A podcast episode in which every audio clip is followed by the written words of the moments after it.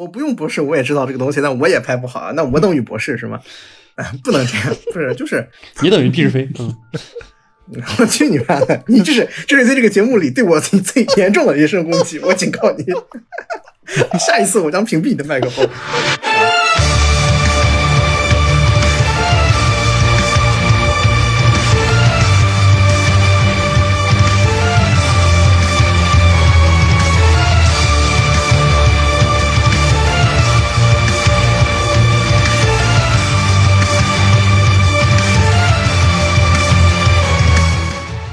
大家好，我是假面骑士 A。大家好，我是这个大地奥特曼。啊，我是路过。这是 Glass 怪人闲人，新 Glass 新人。那确实是这个 Glass 病毒发起者。然后咱们今天聊呢是前些日子比较火的三部特摄电影，那特摄题材相关的特特摄这个影视作作品吧。啊，对，就是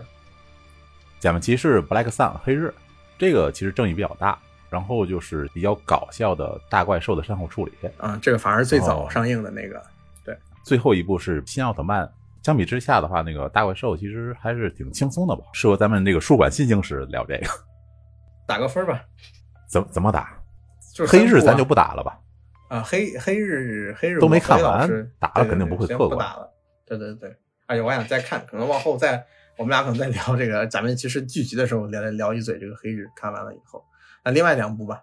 没有这个东西在班公币上就有一个专门的这个打分的说法，叫抛弃。不会，我们不会抛弃。嗯，对于我来讲就是抛弃。嗯，那我先来吧。我大怪兽的话，它的娱乐性我觉得比它那个讽刺要做的更好。然后其中有些很多梗，还有一些熟悉的演员之类的。然后我应该能给它打到七点五吧。然后奥特曼。哦，不是不是，先不是奥特曼，让贤老师说，贤老师说，一一轮一轮。那大怪兽我给他打个七分吧，我觉得看的还是挺乐的，虽然说这个看完了之后绝对不能细想，哪有什么可细想的地方？只能狂笑，只能狂笑，不能细想。呃，我我我要给那个打六点五，因为因为这个片，呃，大怪兽这个片。就是他的笑点，就他没有任何能勾着我家去看的内容，你明白吗？就是我只能坐在那个地方，被动的等一个个笑点砸在我脸上，我跟人一起笑。也就是说中间他有一段没什么笑点的时候啊，那刚好我电视精神还比较差，大家一起看的时候我睡着了。对，所以说我觉得这个片，这个呃，我们排排除它有一些这个恶正瘾啊，就涉及到这个其他部分，就啊，我给他打个六点五吧，六点五就是银杏的味道。阴性味道就是 属属实是这个巧克力有史诗有巧克力这种感觉，就是呃好看的烂片，六点五上限六点五啊。然后如果新奥特曼的话，我给他打六点五分吧。虽然我觉得奥特曼很好看，但是因为他是奥特曼，所以对他的评分要更加严格一点。嗯，我我钱老师，我就一句话啊，这这这就是你背叛 EVA 之后做出来的东西。嗯，三分吧，哦，四分，走好不送。嗯，那那么我来啊，这个新奥特曼，新奥特曼这个片，我们仍然要分开来看。就是我我在这个片里头，我没有找到更多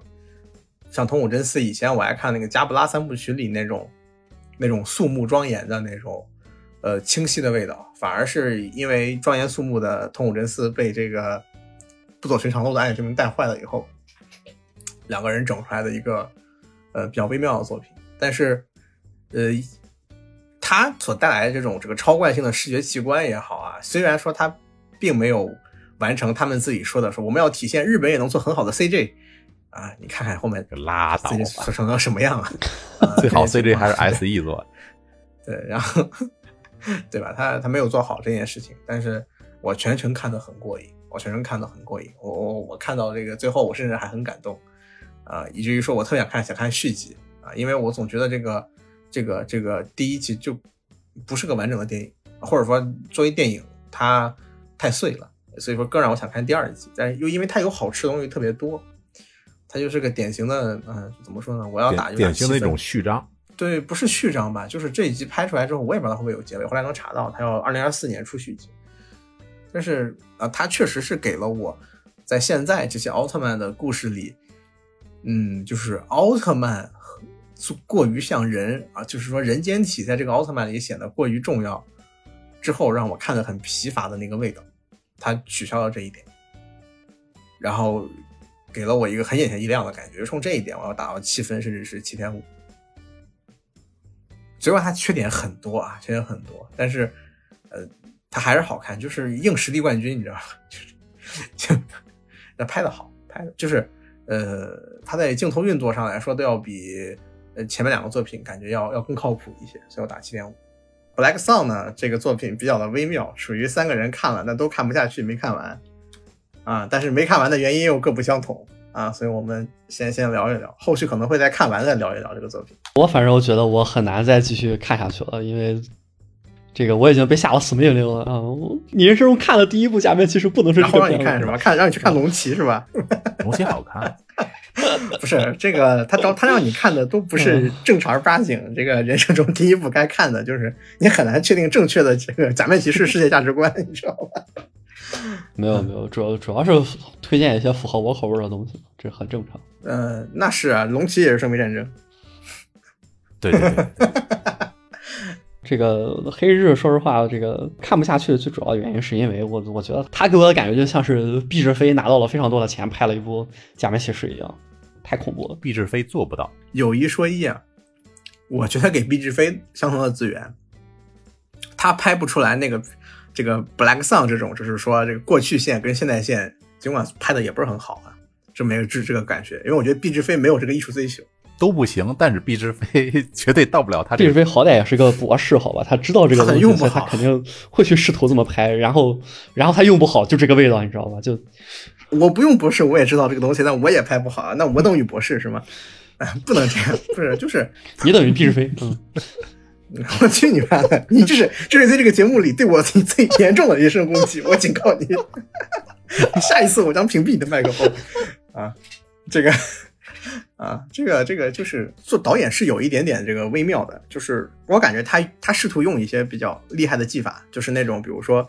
呃，就是童年线。跟现实线的来回穿插，比如说那个做了两个小孩在那玩儿，是本质上是葵和那个小麻雀两个人的那个事啊儿童版、童年版，然后两个人对着自己儿童年第一次相相遇的位置，然后那两个小孩仍然在那个玩游玩玩具，各玩各的，互相闹闹别扭。然后那个小孩的是背影嘛，正影就是两个人现在关系如如此要好的人在一起，就是说怎么说呢，那个青梅竹马啊，他他用了很多，你能感觉出来就是。也挺板正的一些镜头去做他的这个演绎，但是不知道为什么拍起来拍起来有点蹩脚，我不知道为什么，可能是无用的镜头有点多。就包括他的那个前几集，跟看下来给我最深刻的是讲这个三十年前的那个事情，最后是这么结束的，是吧？就是那个下跪的那个镜头，后面还有那个处理那个创世王嘛？对，那就是下下跪的后面还有那个不要停止斗争啊这那个标语啊，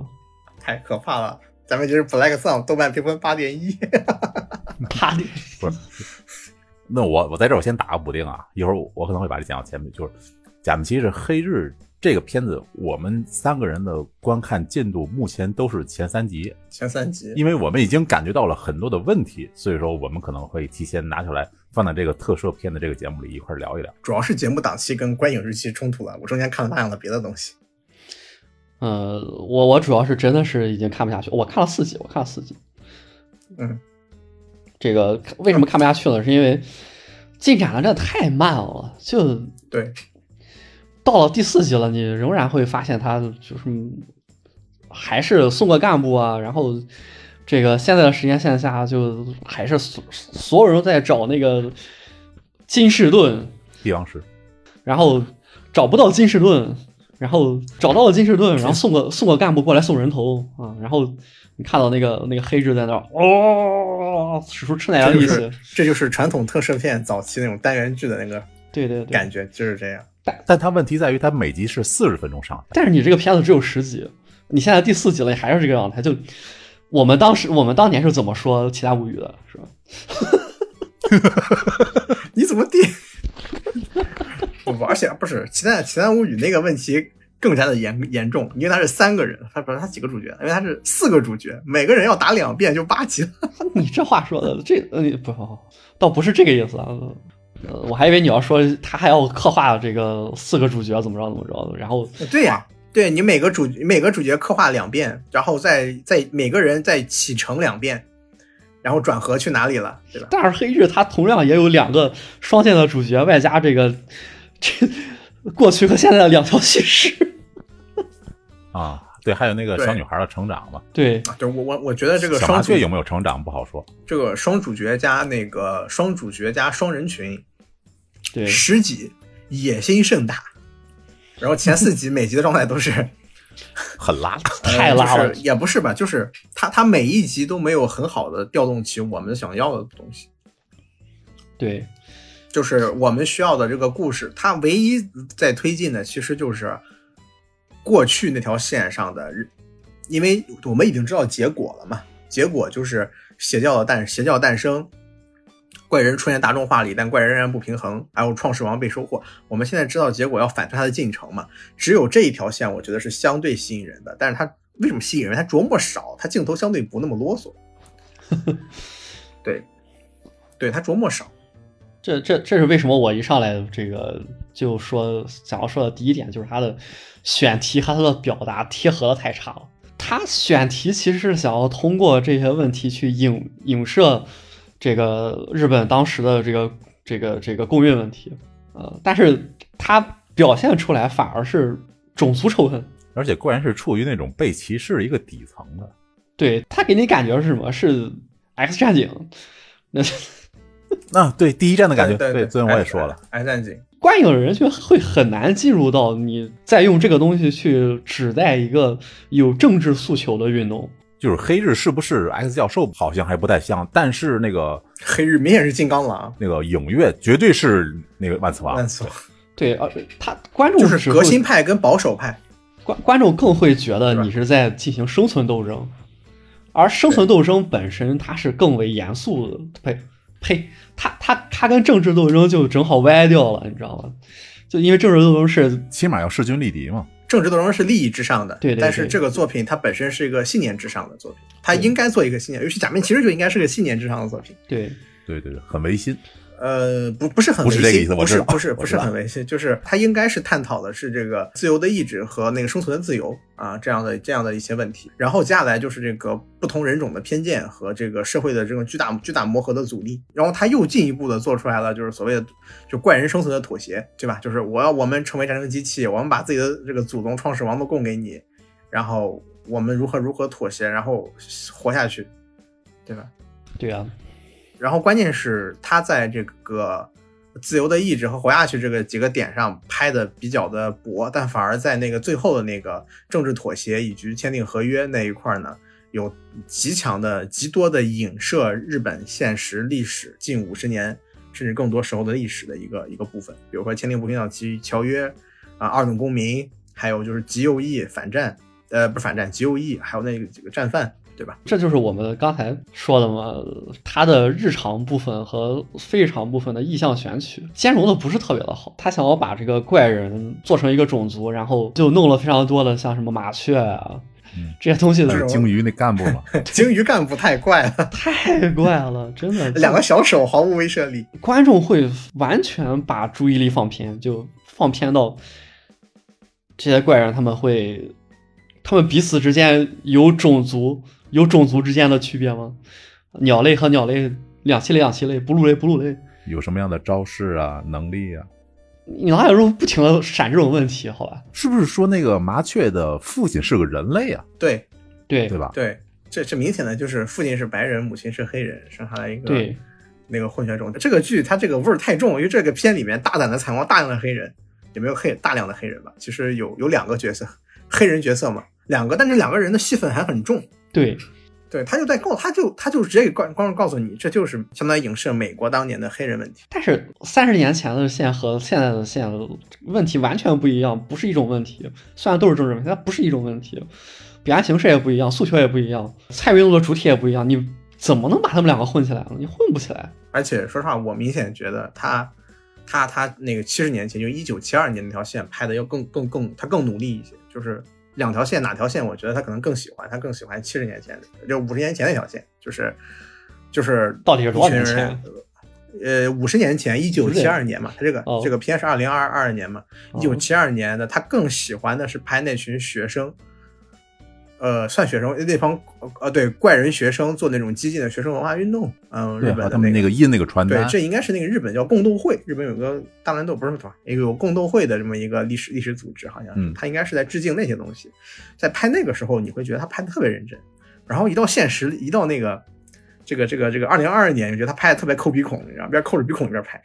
就是什么，啊哎呀，鲸鱼来了呀，你俩你俩这个见面了啊，放点音乐，哎，你们俩八轱辘吧，就看两个人。他这个音乐是真的好，我就我就感叹一下，音乐真的好。然后然后我去搜了一下，结果发现哦，为什么音乐这么好？他抄了贝多芬的这个《暴风雨》的 前面的几个小节，然后我就把贝多芬的《暴风雨》截下来做了我的新新的手机里，哇，真爽！现在二也要变身了。哇，真的这个，他毕竟是东映啊，东映的那个音乐音乐音乐音乐监制的水平是非常的高的，对，这就不叫抄吧，他应该是直接截的嘛，就是类似于这说采样，对，它这个 OP 里面的这个历史的厚重感是极强的。然后 OP 过了之后，你再一看里面是什么，就就就就啊，有什么游行队伍？啊他那个有一个点是，他们那个游行好像是跟那个嗯警察还什么报过备的，啊，因为那些怪人游行的时候，有警察在旁边护着他们。护着他，对，，两边那边要起争执的时候，还有警察去劝架。我觉得这个细节做的还有点意思。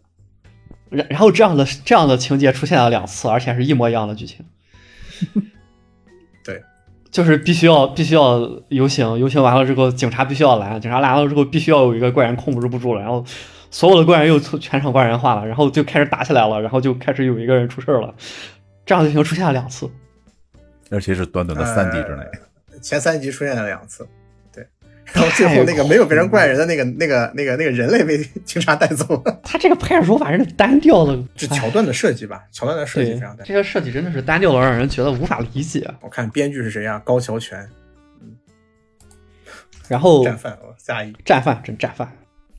也是个编剧，我觉得编剧比较容易出问题的情况。其实我其实我觉得这个出现两次比较频繁的话，我觉得他可能在后面的集数里应该不会太多，他可能会在想在这个短短的三集以内去强调一下这种冲突非常频繁。关键是你要说频繁的话，一般情况下给你三分钟镜头闪过去，这个事儿就交代了，而不是拿出接近十分钟的时间来给你重新再做一遍，啊，对关键是两次冲突还不推动剧情。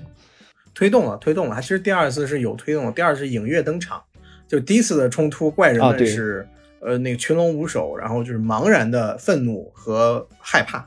但第二次影月出来之后，就代表着需要有一根尖锐的那木棒，有根木棒卷起这些乱一团乱麻的东西，然后拧成一股绳。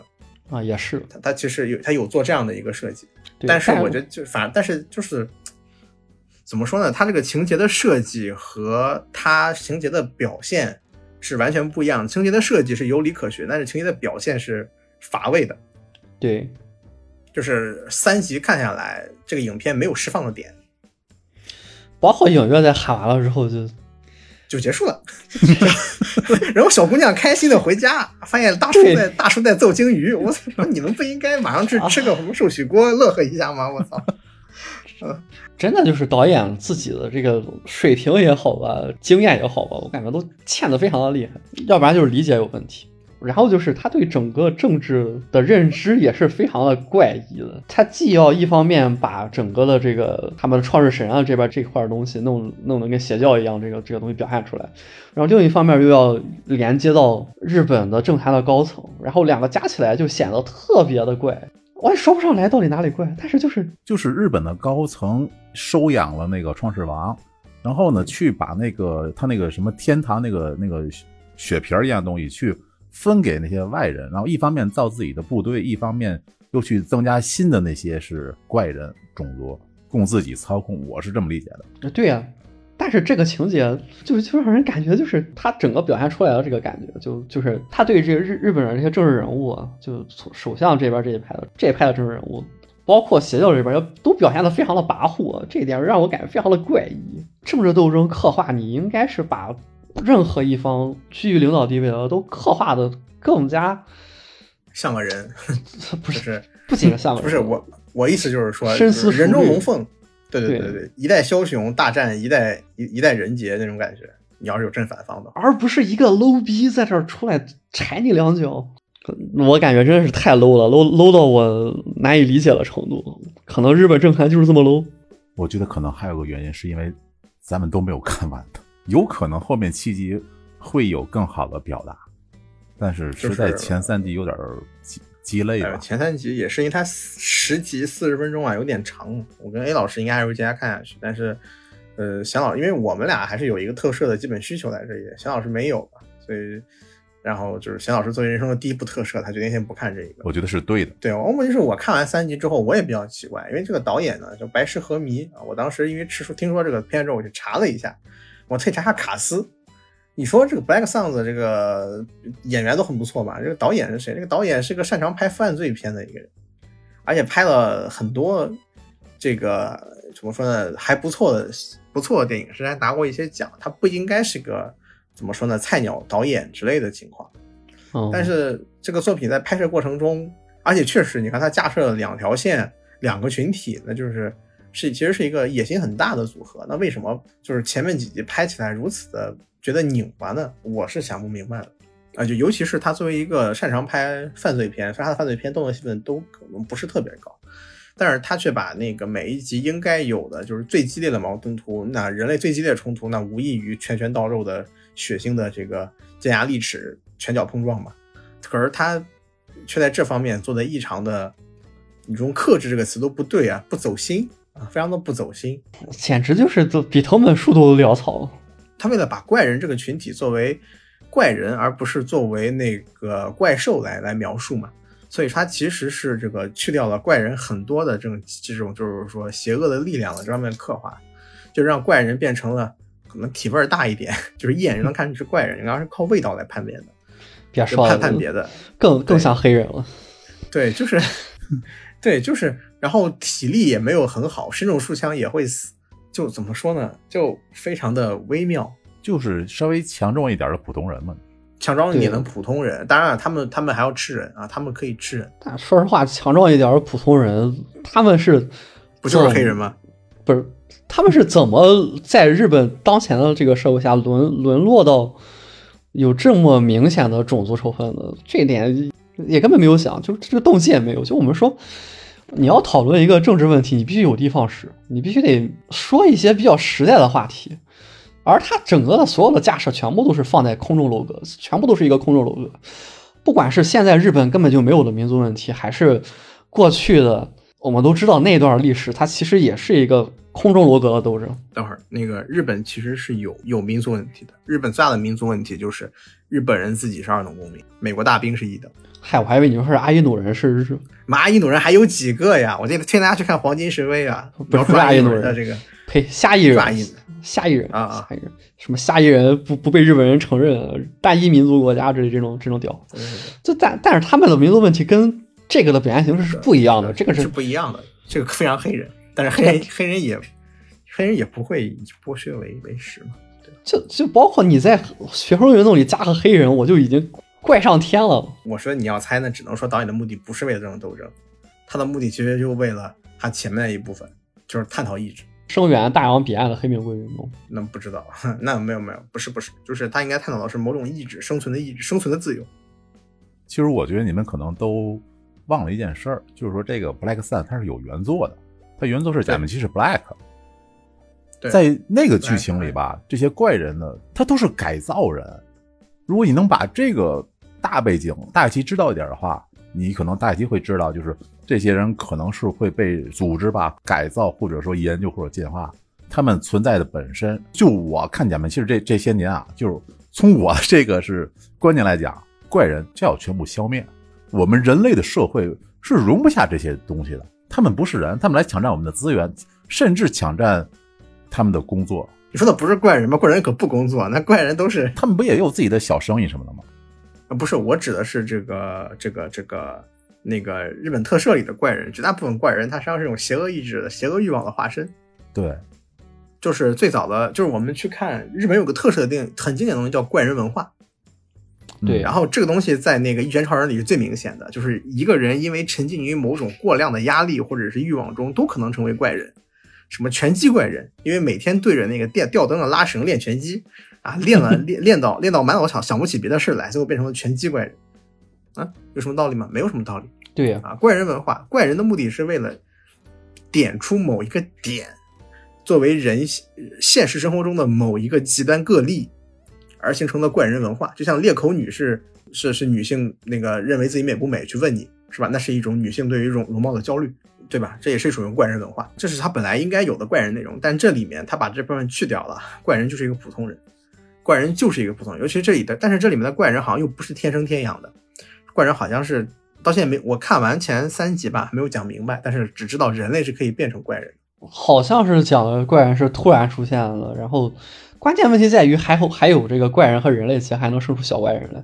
这整整个的这个思路就全歪了。就很混乱吧，很混乱。对呀、就导致你抓不到重点，你不知道他到底想要给你表达什么东西。就是我觉得可能虽然咱们只是看前三集，但是有些东西你还是提前交代清楚会好一些，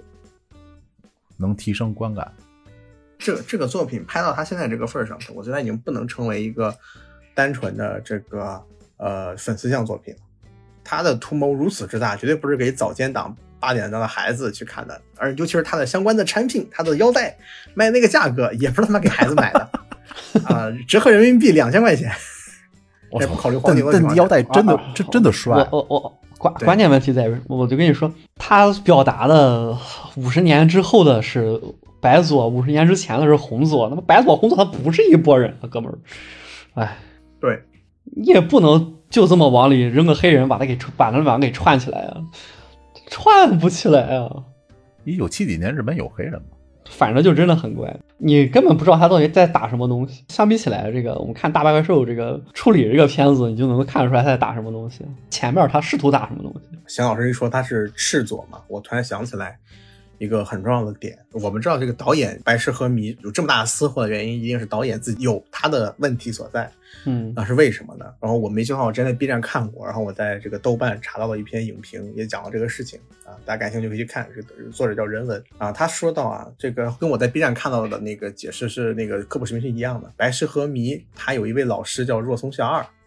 是嗯日本知名粉色电影导演。呃，他在二零一八年拍摄了一部以老师若松孝二为主角电影《我无法阻挡》，为老师立传。这个电影背景就是七十年代日本左翼运动达到高潮，迎来转折点。若松孝二于一九七一年拍摄了赤军纪录片《赤军 IPFLP 世界人世界战争宣言》，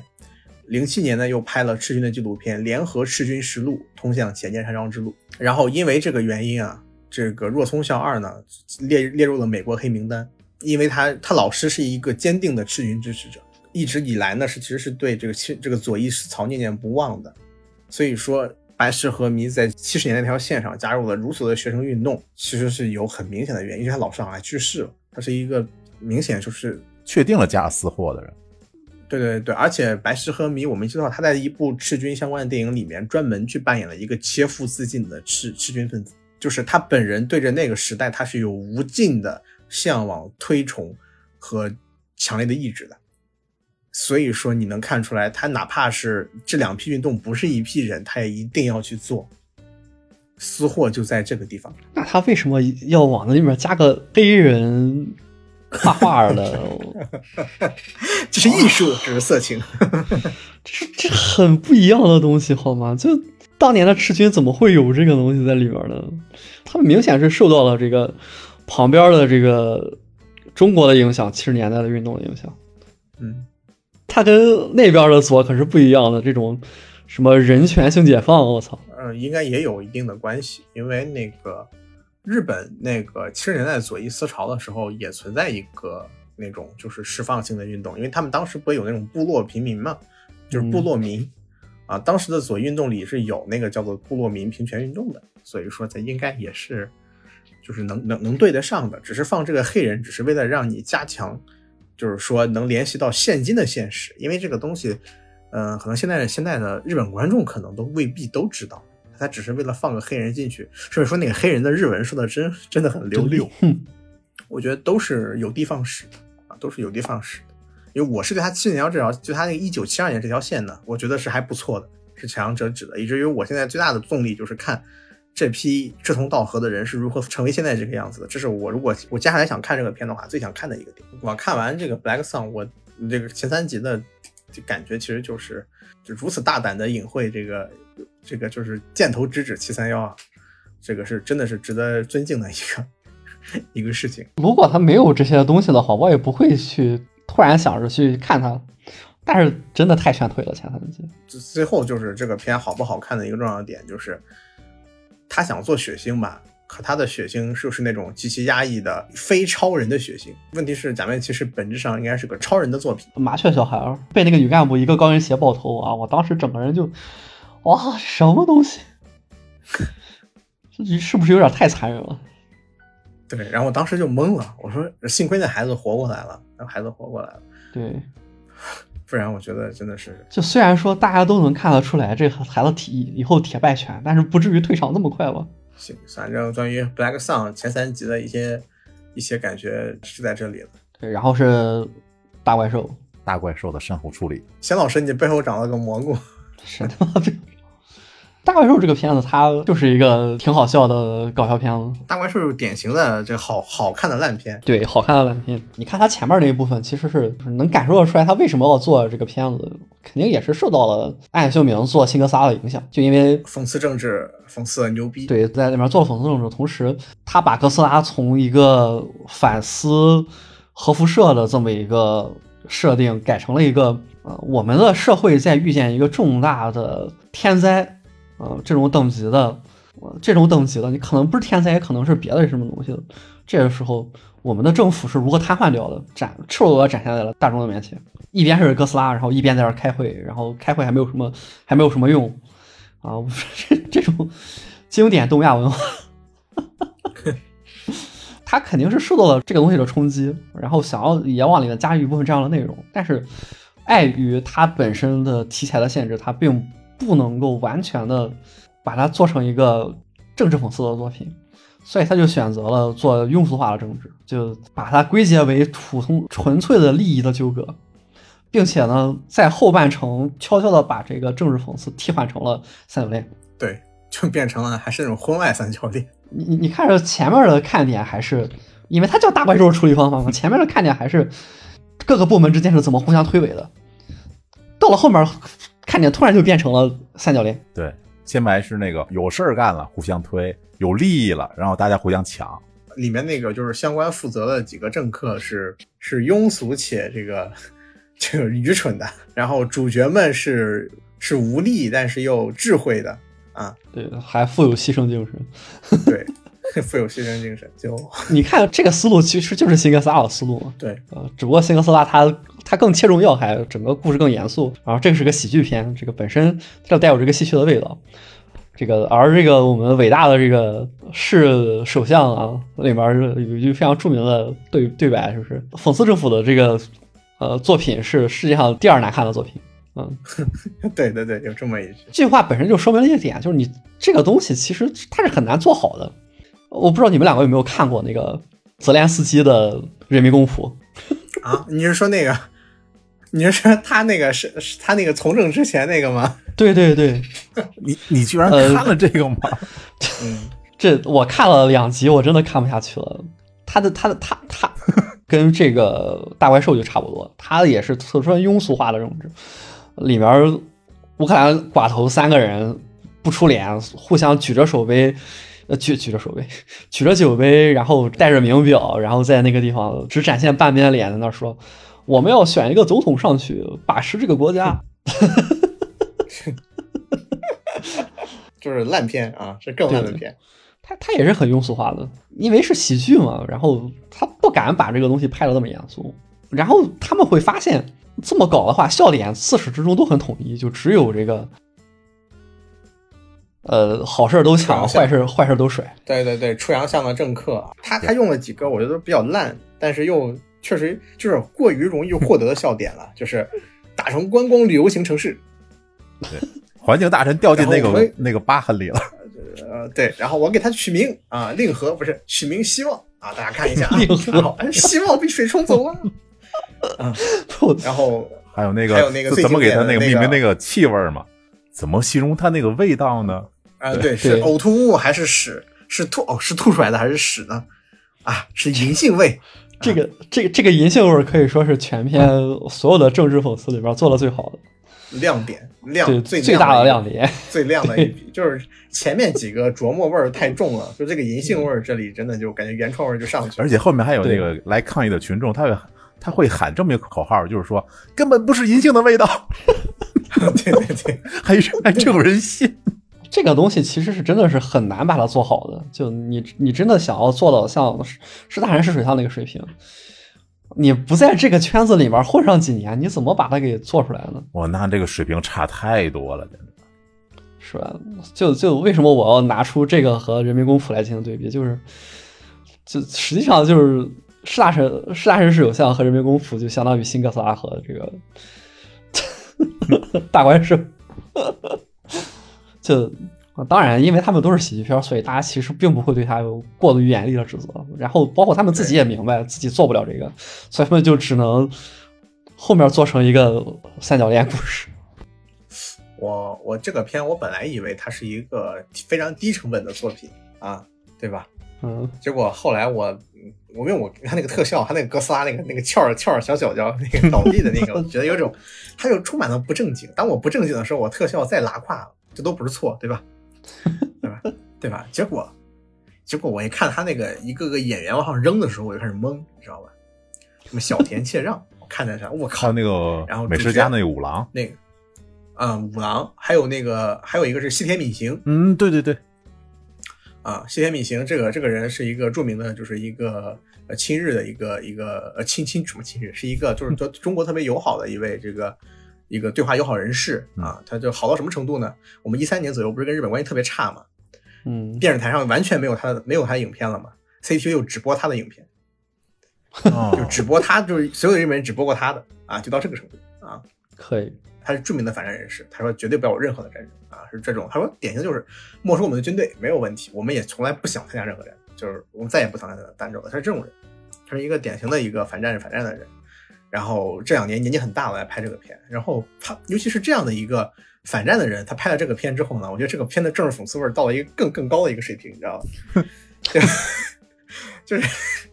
就就很怪啊，一个不愿意做战斗的人。他的他的就不愿意战有战争的人，他的国家出现一个巨大的资源，然后他们国家他还要他还要负负责演那个就是那帮最高层，他是最高层嘛，他是那个总理那个类似于背锅总理背锅位嘛，对，还有一点就是，除了最后他逐渐的被偷梁换柱变成了一个三角恋故事之之外，还有就是他从头到尾一直给你做了一个悬念，就是这个男主到底是谁啊？是吧？这个这个这个不是悬念的悬念，悬念，不是悬念，不是悬念的悬念啊！就大家懂的都懂是吧？但是这个然后最后还真的真的扔给你了，真的扔给你了，哎，就变了，哎，愣变 啊！就，但是他如果真的愣变的话，就又牵扯到另外一个问题，就是你你想一下，那你在打死的时候，你不直接随便找个地方偷偷把他给运出去，不就没这么多破事儿了？对你还要你还要这个，这就比较怪啊！就是这是一个不是谜题的谜题啊，主要是他最后那个三角恋那个味儿让我觉得特别的特别的那个 拧巴，你知道吗？因为主要还是因为他这个用角有点问题，这个带刀心这个人一股刘烨年轻的时候那个味儿，你知道吧？就刘毅就是很像刘烨，我觉得就是妖娆，就特别妖，你知道吗？就是那种英俊到有些妖的男性，还有着着装也是那种。然后女主又是一个最近特别火火的一个让土屋太凤啊，之前演过那个，我还看过她的演那个《灭之爱丽丝》啊，对，是那个是 A 老师那个《世界奇妙物语》秋季篇里头不有一个什么机器人那个故事吗？哦，就是那个假面骑士 Revice 那就那个个配音演的那个，对对对对对，还是演三角恋，还是演那个三角那个那个三角恋，这人就最近狂演三角恋啊，长得也非常漂亮，就导致这两个人往里一塞之后，就这个剧不可避免的进入那个苦情剧那个味儿，就是不是苦情剧，就是那个三角恋那个味儿，尤其是尤其是这个三角恋其实是那种典型的婚后三角恋，对什，么是就就是婚后三角恋，说实话是我典型就是那种饭吃剩下的那个味儿，对，就是风林火山嘛，不伦母亲嘛。什么什么烂梗？我不，这是片里那个谐音梗，这不是我想。我知道，我知道，我知道，我知道。就为什么这么说呢？是因为，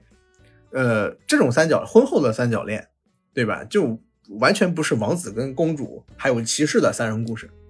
它不是一个合理竞争了，它实际上是有不伦味儿的在里头，它是一个就是最美好的爱情结束以后的死灰复燃。那这个叫名为希望的这个怪兽遗址呢？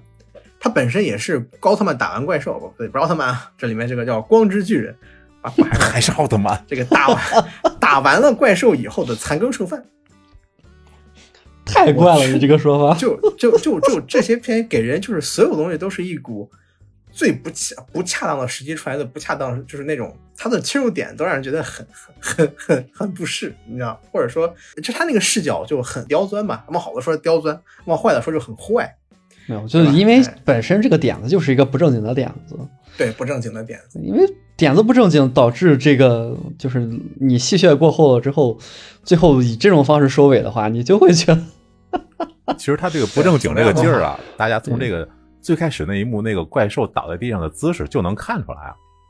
就是侧躺着一条腿儿，还翘着脚。他还还在那个翘着脚。对对对，后来我寻思，我说这导演这熊玩意儿谁呀、我一查，三木聪啊，这个人拍过那个 A 老师应该知道那个《热海的搜查官》啊、你不知道吗？是一个我知道这个日剧但这个人他对，但就是这个人那个片我稍微了解过一下，因为我听说这玩意儿是日本双峰啊，看了一下，就是他这个人是典型的拍不了大电影，就是他所有的片子都有一股子这种很不正经的那种，就是烂俗笑话，让你永远认真不起来那个味儿，就是。哎，这个蘑菇怎么不一样啊？他特别喜欢玩这种啊，有点低俗笑话，来时刻让你，也是让观众排斥观众进入他这个舞台的。喜剧片观众一直都是有利于舞台。问题是，他这次拍的这么大，这是他要拍的是一个政治讽刺片，然后就导致里面的政客就彻底的这个模板化、脸谱化了，就还也不是正儿八经的脸谱，是他妈那种搞笑漫画脸谱。是的，对，这这其实就制约了这个片的上限。就我一般来说就，可能 A 老师、仙老师会说这个片上限八分啊，这个片哪？这个片它可能它这么脸谱化之后，这个片的上限可能就只有七分了。是的，对，这个片类似的情况应该是柏拉特 和大独裁者啊。当然了，我是指这个这个类似情况，但大独裁者又比他要要拍的好嘛，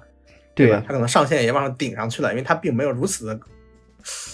呃，也不是由此面板化，他妈大独裁者那个人确实很他妈脸谱，但是他那点子太牛逼了，对吧？他他这个是脸谱到了你觉得不是的程度，就不是他这个脸谱到了愚蠢，对你就能够发现这种脸谱的不恰当的地方了，反而引起了你的思考，这是一个更高级的引起你思考的形式。其实就跟这个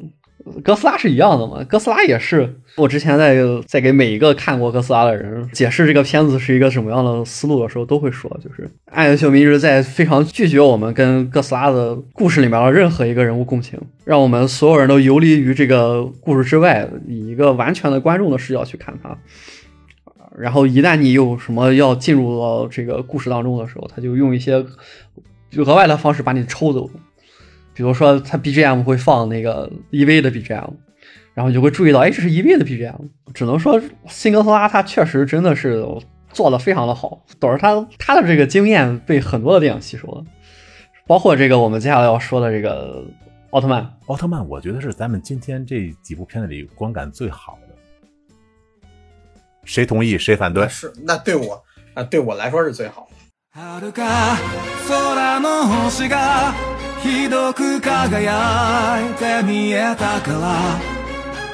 僕は震えながらその光を追いかけた割れた鏡の中然后就是这个奥特曼了啊，这个奥奥特曼毕竟也是原班人马嘛，这个这个哦，新哥斯拉原班人马，对新哥斯拉原班人马嘛，对不起，我以为是初代奥特曼原班人马。 显然这个不管是托尔仁斯还是暗秀明，他他肯定也会想要吸取上一次的这个成功的经验来做来做这个片子，所以他前面其实跟你会你会感觉到他跟这个大怪兽也是在处理这个政治上也是很像的。对，就都是这种非常脸谱化的这个人物形象，加上时不时的抽你一下子，比如说给你加一个完全就是观众的这个嘴替的这个角色在里面。嗯，对，有。吐槽艺，吐槽艺。对，但是它有更多的莫名其妙的问题。今天要讲的这三部里面，我最喜欢的海马牌还是大怪兽的处理方法，因为最起码它是一个比较成熟的作品，哪怕它确实上限不是很高，看完了也就图一乐。你你甚至还不能细想，是挺乐。对，但你看的时候是是挺乐的。但是奥特曼真的是好痛苦啊！我看的时候，就你看前面的时候还能感觉很乐，毕竟这个你你能感觉出来他的这种，不管是一上来的这个欺欺诈的这个预告片，流水账特摄味儿，呃，做的很精致，是吧？然后这个还是这个后面这个吐槽役的这个观众嘴替啊，吐槽的都非常到点。最近这几年没有见过这个自己吐槽自己吐槽那么狠的，欢声笑语之中，突然之间你就发现整个故事就味儿就不对了，因为从这个外星人，从这个我我都分不清楚这两个外星人到底叫什么。就第一个那个长得像一个啊，飞毯一样的那个，牛格拉斯什么什么什么牛格拉斯，不行，被香儿带跑了。叫扎拉布，对，新扎拉布，扎布拉扎拉布，新扎扎拉布，扎拉布就是这个二项步星人。对，当这个角色出场的时候，你会发现这这个整个故事就发生了一个改变。他要求就是观众是不可能再被踢出去了，不可能再被踢出这个跟片子里面的人类共情和奥特曼共情了。因为一开始的那个部分其实是人类大战怪兽，人类大战的是非智慧生命体，或者是奥特曼战怪兽，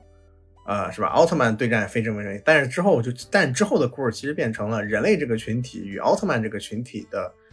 这个人类这个群体与奥特曼这个个体的接纳以及认知，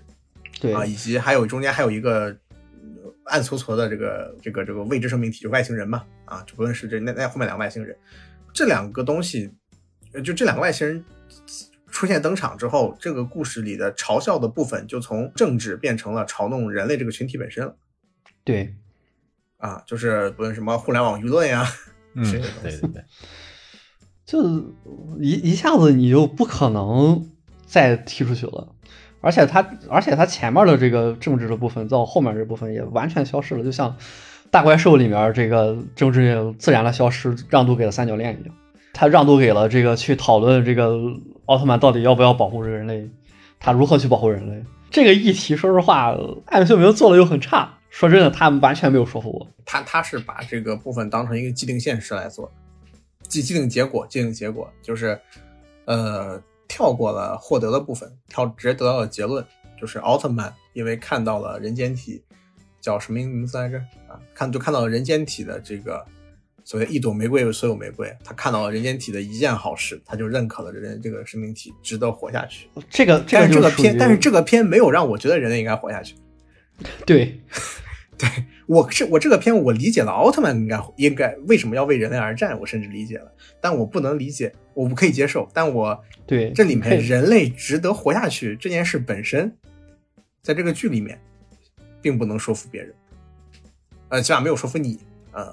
我也觉得差一点。他整个的这个故事简直就是你感觉就像坐坐在邪恶客机上面一样，唰唰的就过去了，然后伴随着阵阵的音爆，每一个单元和单元之间，就唰一下过去的时候，你你就感觉就被震了一下，就啊，这单元就这么结束了。第一个故事大战的是扎扎拉布嘛，扎拉布星人的解扎拉布星人的方法其实就是，其实那个桥段特别的一般，就是它本质上是一个我把奥特曼捆起来，把奥特曼捆起来之后，然后我我伪装成奥特曼去打，虽然这是这是原著桥段，这是原著桥段，这是致敬的啊，嗯讲奥特曼这是致敬的，但是。你在这么的一个相对严肃的议题里头，因为原著里的奥特曼他实际上就是一个伟大的光之巨人，但是在这里面他把奥特曼塑造成了一个甚至高维度的生命体，他看待事物、看待生命的眼光，绝对不会是人类。这也就为什么最后他形容自己生命的时候，我可以接受他如此的呃坚定和坦然，因为我我觉得啊，他这个就是当一个这里奥特曼充满了神性，对神性来说，他的生和死和我们来说的生和死可能都不是一个东西。所以说，我们不没有必要去理解他的牺牲，我们只要理解他做了什么，知道他做了什么就可以。但是在这么一种充满神性的故事里，他怎么解决这个神性呢？就把你绑起来，然后打拿你的面去作恶，你知道吗？就是 这个桥段的这个从从起点到落实之间有着非常大的前后跨度，前一脚还是充满神性的奥特曼的故事啊，就是到后脚就变成了我绑架了人质啊，我我要然后我要威胁超人，要超人干什么呢？要让超人去洗甲板啊，这是一个真实的美国漫画桥段，嗯就这种东西，就这种东西。然后那怎么解决这个问题也很简单啊，然后那段这个那那段里还有非常多的雷克萨斯的广告，我真是吐了。然后他他那那一段没看过，没看没看没没注意。然后那那一段的怎么解决呢？就是奥特曼被被几个好朋友，还不是人类合力，是几个好友，又是又又是几朵玫瑰代替了所有玫瑰，啊，把你救了出来。然后救了出来之后，贡献了一段我觉得很棒的打戏啊。然后在这个打戏过程中，这个奥特曼逐渐出现了人性，他从一开始的无惯性，到了后面的一脚踢开了那个扎巴的手，接到了女主。啊，然后这这这段故事他这么处理。那第二个桥段，也就是所谓的我给予人类高科技的智慧，让人类反叛你，你说人类会不会做？这个这个故事要显得高明了很多，但这个故事它仍然没有解决这个故事，因为最后那个梅菲拉斯星人他逃跑了，啊，黑大不合算啊啊，他这个梅菲拉斯星人他反而显现了出来了更强的非人性、非人的质感。是的，不论是不论是这个人说话的时候那个呃妖里妖气的那个味道，就是阴阳怪气啊，就是永远是笑着啊的。永远是笑着的。这句话是我最喜欢的预言啊！我以后我要学这个说话方式。贤老师以后做什么奇怪的事，我就要复述贤老师说的话。从他那个前面那个永远是微笑的那种皮笑肉不笑，到他后面本质上是个极其冷血无情的、以利益为上的一个外星人的形象，都很好。可是最后这个危机呃在这个电影中啊，然后也是没有被处理掉，而且他跑的方式、跑的原因也很离谱。他看见佐菲了，对呀，他跑了。对，就就是是这两个故事，他都没有实际的提出一个更合适的结果解答，来让奥特曼被人接受，让人类被观众接受。而在这两个故事前面的故事是什么水平的故事呢？是不知道从哪里来的怪兽出现了，然后他在破坏城市，嗯，然后奥特曼出现了，然后把两个不同的怪兽给干掉了。就最开始那个霍特队成立嘛，嗯，对，就霍威兽啊，对，那叫霍威兽。对霍威霍威兽，就他前啊，他前面仅仅就是在普通的打这些霍威兽，你甚至都不知道这些东西到底是从哪儿来的，然后他们为什么会出现在这里？他们这倒无所谓，这就是一个自然灾害。对他就是他就是个自然灾害，然后对，就是突然之间出现了一个能够整治这种自然灾害的人形的巨大的生物，它是这个样子的。对，然后我这里引用一下这个瞳孔真司，就导演，就是这这个片我要分享。瞳孔真司是导演，编剧是安野秀明啊。这两个人在这两个片的着力点应该是甚至有些角力的行为的，导致了这个片的割裂。我甚至在这个那个北美，他有个访谈里边，我查到原话。采访他的时候问他这个问题是你是如何在致敬和创创新之间得到平衡的？然后我们先看这个问题，我们怎么解释这个问题？这个片在致敬跟创新之间的平衡是失败的，就我们刚才谈的那个问题，对吧？他致敬了这个故事，但是导致这个故事没有说服力，对不对？是，然后，然后童某第一句话就是剧本是安野写的，他非常尊重奥特曼啊 他非常尊敬奥特曼。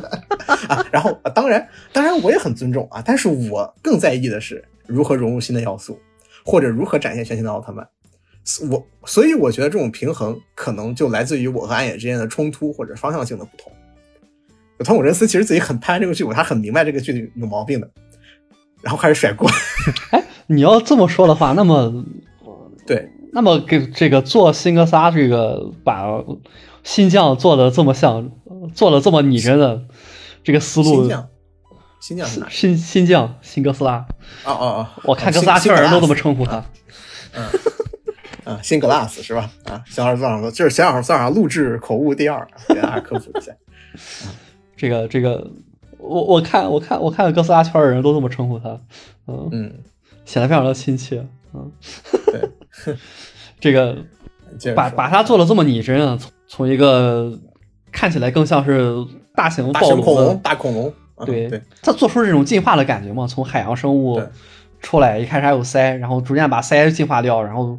到最后变成究极生物的这么一个过程。这个概念本身就这是一个非常非常牛逼的点子嘛，表现的也非常的好。就包包括这个，你看，像你刚才说的这个托姆人斯，他试图去强调奥特曼身上的一些这个他认为的可以创新的点，这可以创新点应该就是所谓的展现他的神性。对对对，把他但的但身体设置成什么样子，然后啊不，但但是身体设置好像跟安也是有关系，或者这两点他们俩其实是同意的，嗯，而且这块做确实是很统一。对，但是但是这是这个应该是就是他们两个人在设计怪物的时候，着重了或者说是设计这种巨大化、具体化的这些东西的时候，就像那个日本有个著名游戏，A 老师知道《绝绝绝命都市》，啊，就是那个《绝绝命都市发售》新作日本就出事儿那个，日本日本就有那个各种自然灾害的那个游戏。对这个游戏里，这个这个游戏本身就是讲，就是你要扮演一个市民，在各种天灾里头逃生。这个天灾包括什么呢？包括奥特曼的怪兽，对，甚至还有 EVA。对，就是你要在所有的这些大型故事里面，对你来说就是天灾啊！你要在这些天灾故事里面扮演一个如何逃生的人。来，你看，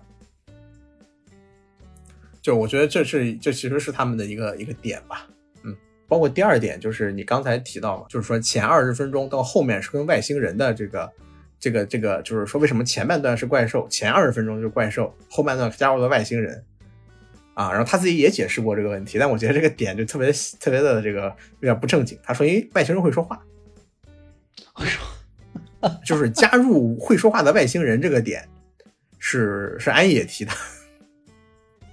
就是。让奥特曼跟我们跟人跟嗯跟外奥特让外星人跟奥特曼耍心眼子，就是说蛊惑啊这些点是安野秀明提出来的意见。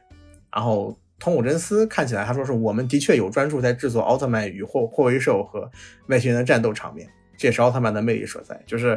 能感觉出来他这个战斗场景上来说，通古真司啊加上这个安野是很认真去做的。但是这个那种就是这里面就蛊惑性质的奥特曼这个点其实是来自安野。我觉我觉得这个片子，说实话，就 就是分裂，不是分裂，就是厚度不同。有的地方是两人一起一起叠厚度，叠得很好。是的，对，有的地方你能感觉出来，有一个人叠了厚度，另外一个人呢，呃，你叠你的吧，我我你要干嘛我干嘛，没有加入自己的东西。尤其是桐谷真司加安野秀明这两个人，实际上的分量应该都相当的重，是就，导致他分他相当于把整个制作资源切割为了大概四六开或者是五五开的一个水平。那么，当有一方在完全听信另一方，而自己不去叠加东西的时候，他的这个创作厚度就会出现严重的不均匀的情况，对吧？确实。哦，我觉得这种确实，这这这就可以解释为什么这个片子你能感你能感觉出来，前半部分后半部分完全不一，完全就不是一个电影。对我顺便再补充一个贴士，他那个奥特曼的动捕里面有安野参与。然后问哎问藤谷真司为什么不去？藤谷真司说说我是我这个身材，他们都说我要去动捕霍威兽，对，然后神皮使徒，神皮贵族，神皮贵族，对，然后然后真的有剧组成员让我去做霍威兽的动捕，但是就类似于说动捕的人让他来做，但是好像剧组的人不愿意他去做，嗯，导演的威严，我操！嗯，对，然后然后暗野秀明说一直为了为了保持身材。就是为了演奥特曼，说因为那个衣服特别的紧，暗野秀明一直暗野秀明以前参加过奥特曼的动捕，呃，不是动捕，动捕就皮套，是暗野秀明拍过一版叫《归来的奥特曼》还是什么，就是龟漫。嗯啊，他那个 他因为那个事儿之后，一直惦记再演一次，好像就一直在努力的维护自己的体型。呃，这是一个这个小有趣的知识点啊，不是有趣知识点，有趣的这个梗吧，采访还是很有意思。反正对我而言，就真的是，哎，有些我们你不做 EV 啊，啊，妈的就做了一个这个玩意儿啊，没有压力啊。啊，真的是，我是很失望的。嗯，继续继续说回你要聊的主线，我现在给你们，我现在给你从这个访谈里找答案。嗯，主线就是这样，就是我们这期的主线就是你拿政治说事儿，然后这个随便开一脚，看似是一个非常好的选择，就是因为不管说什么，观众都会买账啊，否则也就不会有出现什么世界第二无聊骗子这个这个说法了。大家都喜欢发表暴论，但是如果你不把这个东西落到实处上，你就会发现没法继续再做了。然后就只能悄悄的用别的东西把它替换掉。当然，我觉得新奥特曼它并不是悄悄的把它替换掉，而是到后面就完全没有这这方面的戏份了。你会发现外星人出来之后，就是政府那边的戏份就戛然而止了。拍照啊，握手，签合约，日本不能独享外星人啊，这种对，然后就没有了。这种这种这种东西，对，包括到最后，这个政府完全失能了，对，尤其是前面的外星人在用诡计，最后的这个那个那个那个 最后的岩头直接用那个拉着那个宇 宇宙宇宙恐龙过来了，到那个时候人类更无力了，人类当意识到自己其实真的要被毁灭的时候，他们更没有什么意义了，它就变成了本质上就变成了霍特队加奥特曼的一个几个人去决定了地球命运的故事了。又变成了你安野哥哥心心念念的世界系故事，谁才是世界系的王啊？啊，是的，是的，是。这段问题主要是在聊你跟他跟安野做特摄之间的关系，嗯因为那个安野中间主要是在做动画，但是通古真司除了帮安野画分镜和脚本以外，他其实很多时候他自己去拍导演，他自己去拍特摄，他特摄的经验比安野秀明丰富。这也就为什么在拍特摄电影的时候，他会来印导演位，安野相当于负责提供创意位嘛。对，是因为这个原因。其实主要还有一个原因，是因为阿野他不是很会画分镜，嗯，就因因为阿野他的分镜基本上就是临开拍之前才终于定稿那种程度，然后包括可以看到他做 EVA 中的那个访谈节目，你能感觉到他最大的任务就是用穷举法找分镜。对，呃，这次也是这个样子，在访谈中也提到了，呃，他们问他说，你们使用这样的这种快跳跃性的镜头是为什么？他说，我们其实上我们同时架了非常多奇怪的机位，让导，然后定住了台词之后，用不同的机位疯狂的拍，然后我们只确定台词的顺序，然后用疯狂的机位来跳。他们是，他们确实是这样去做的，就是这个习惯保留在这个电影的拍摄里。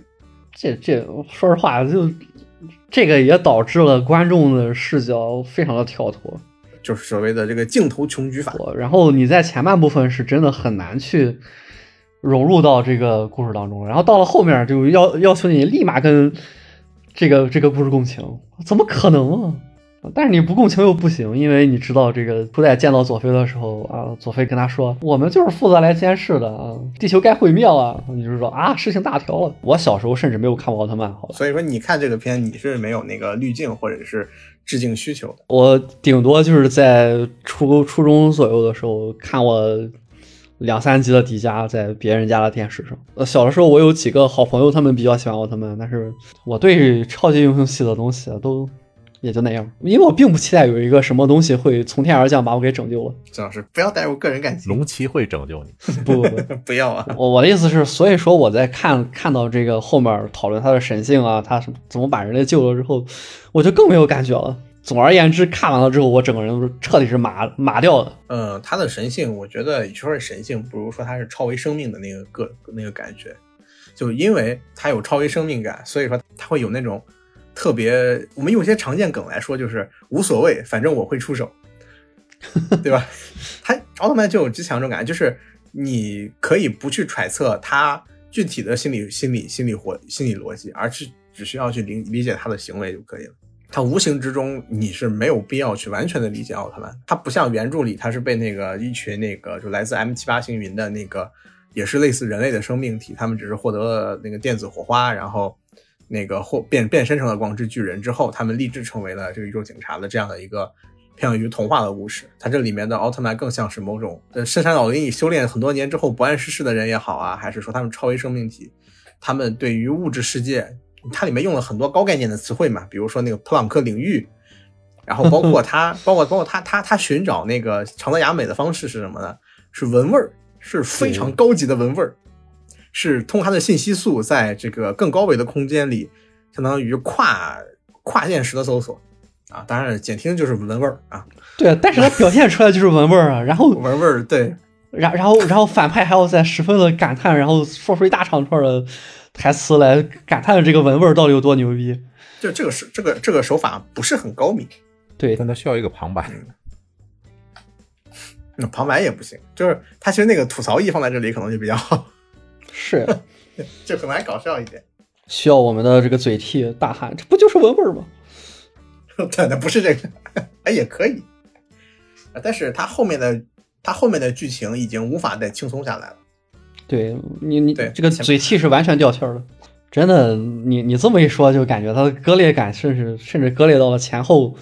可能企划的方向都不一样了。但是说了这么多，这个呃实际上我们是以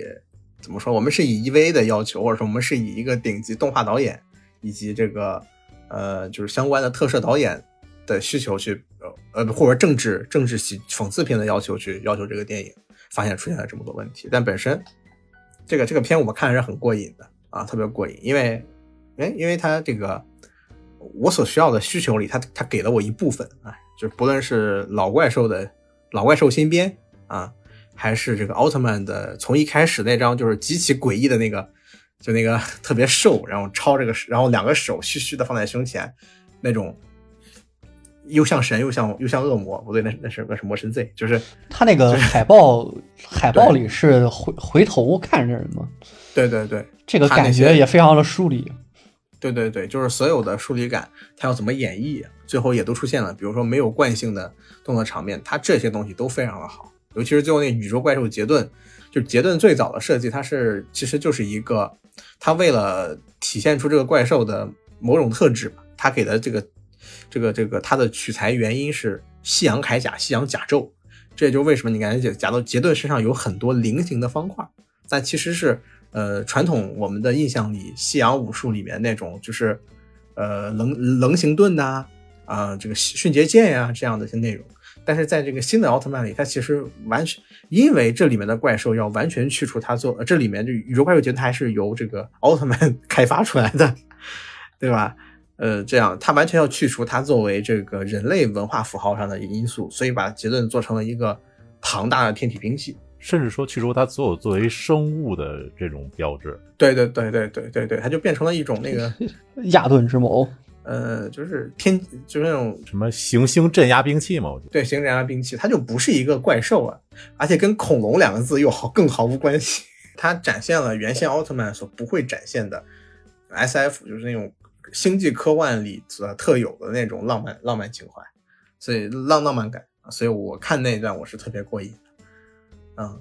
当然包括这个，我引用一下当时跟我一起看的那个那个一个朋友他所说的话，就是。就是当他他看到那个奥特曼就是在跟这个烟头队长啊佐菲去交流人类这个生命体是否应该存在的时候，两个人都像小孩斗嘴一样，一个人说该杀，一个人说不该杀。啊，我看了点雾一头雾水我。他这么写的，他说这就是这是一种他他他他他当时引用了一句诗嘛，就是那个一个法国诗人吧，他的一句诗叫做一朵玫瑰就是所有玫瑰，就是当他看到了。人类生命体这里面的一个亮点，一个个体的无限的美好的时候，他就愿相信这所有的玫瑰，所有的人类。这是一种，嗯，这实际上是一个他认为这是一个存在主义哲学的一个问题。然后安安也使用了这么的一个例子去描述这个故事，进一步的要就把奥特曼与正常人所的视角进行一个割裂，让人觉得就是，尤其是他在给我讲完之后，让我觉得就是奥特曼在。就是我想要的一个，尤其奥特曼最早的这个原型是佛陀嘛，那佛陀按按照现在的话也是高维生命体，对吧？对他这个他都有一个很很有点子的这个这个怎么说呢？这个表达我觉得特别好，但是呃，它的科幻性又因为它这个跳跃性的舞台，让人觉得特别的拧，特别的怎么说呢？就是空中楼阁。就比如说那个普朗克领域，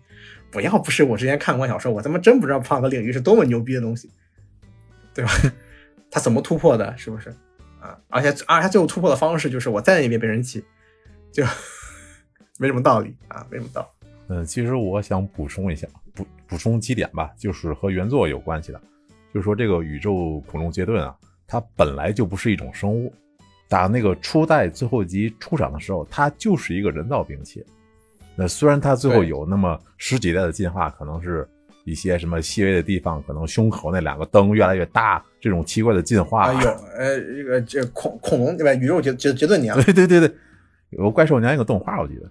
然后他最后好像进化的最后也没有什么是类似于一个自主意识啊什么的，而且也是也是互相互弱的吧。不过在这个电影里，他的那个屏障还有那个火球，都是原作有的招数。对，对，嗯，但是他那个就是弹幕那招。我印象里是我是没看到过，有可能是某某些细节之类的，我我也没有时间去全补。然后我还想说的就是，我想聊聊那个那位大人沙弗林，就是刚才说的那个 你们说的那个具有神性的佐菲。呃，佐菲，对，我不知道为什么安野秀明把他把这个人选的这么就是那么神秘啊，有神性或者说高普攀的那种。他可能是因为在初代最后确实是复活了那个初代奥特曼，初代的剧集里。然后呢，其实这个对佐菲的战力吧，佐菲的战力绝对是一个非常微妙的东西。是个谜。对，嗯哦，好像是独立战斗时候，就是烟头队长他打那个火山鸟巴顿的时候，是被活活打死的。他们最经典那个烟头怎么来的？对就是 头着了，对，他那个抱着头，头上着火了。对方是一个鸡一样的皮套啊。对他那个烟头队长，不是说他有个招是烟头，是他头被人烧着过，是抱着头满世界跑，抱着头打滚，你知道吗？然后，然后那个制作组说啊不是打滚这是我们精心安排的，不是一次火灾事故。我也不知道这是为了这些保险还是什么的，我不清楚了。反正他的战力是第一次，他是被这个火山鸟巴顿活活打死，然后旁观那些人类拿着枪啊，哦，就在这儿围观，然 后就特别微妙。然后后来那些著名的那些奥特曼兄弟吃饼儿的事儿，基本都有他。什么那个什么哪个星球上那个死星五兄弟，呃就是打打梦比打梦比十字架那个，尤斯嘛，打梦比优斯，对，还有那个什么来过。然后打那个帝国星人那个队伍的时候，我朋友跟我说那集是他在摸鱼，我没注意过。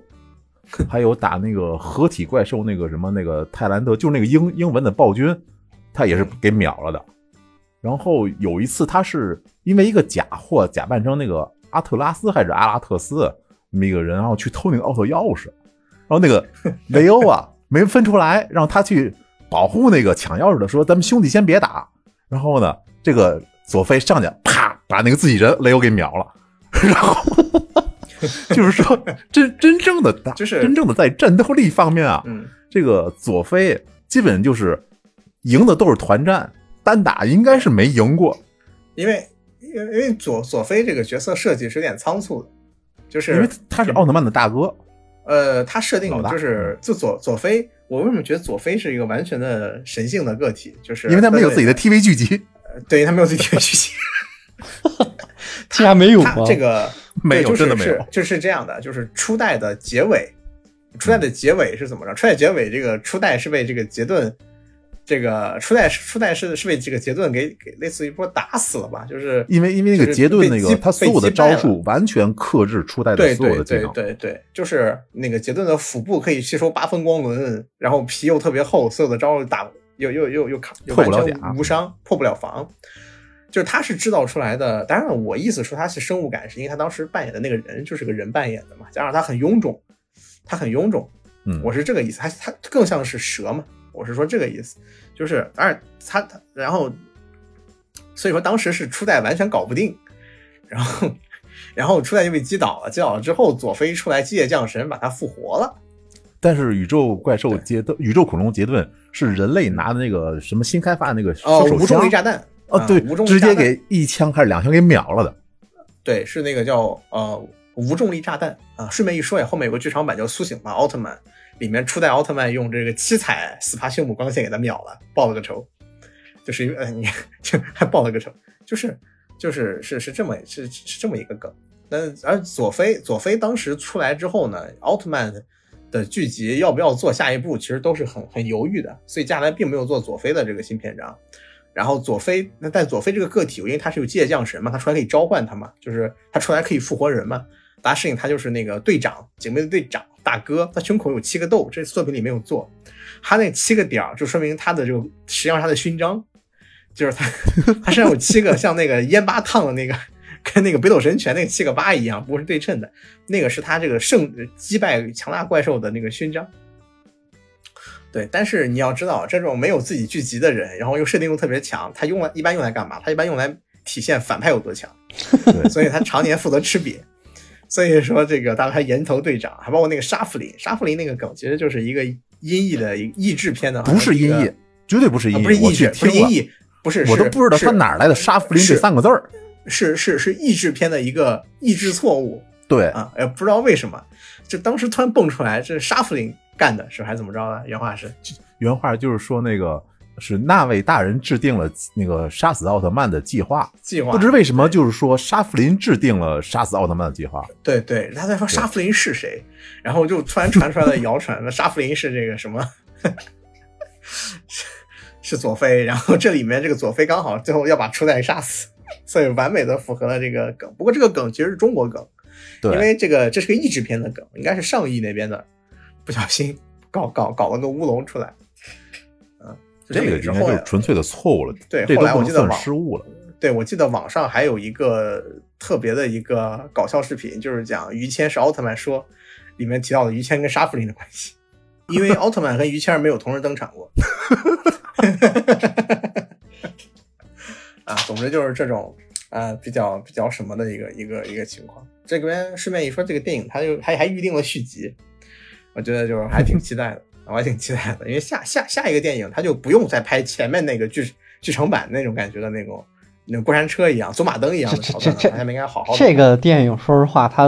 能够把它放成三三三部电影来拍。他那个访谈里说了，说就是因为我们选了三个三个原著情节，四个原著情节去拍几个，呃，所以说他说我们想把它合成一个，来增加故事的叙事结构。然后这这他原话，嗯，可能说搞得不是特别的好，但是我我仍然觉得这个新奥特曼，呃，好看，它可能不好吃，反正很好看。嗯，有点赶了。就对，有点嗯，不是，就是我觉得就是越是越是有水平的编剧，就越容易在这情况下翻车。就是他越是会想做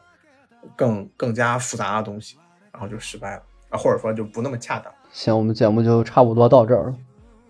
行，所以说我们这一次关于这个最近的特色话题就聊到这里啊。那么祝大家观影愉快。其实准确的说，这期应该是一个观影节目，不是。我觉得都不算是特摄专题了。对对对，因为没什么特摄，都他妈 CG。那那那没办法呀，我又没有办法跟你们说任何跟特摄有关的内容，我又不看特摄。没事，你看完龙七就可以说了。祝大家观影愉快，祝大家观影愉快，也祝贤老师观影愉快。再见，大家再见。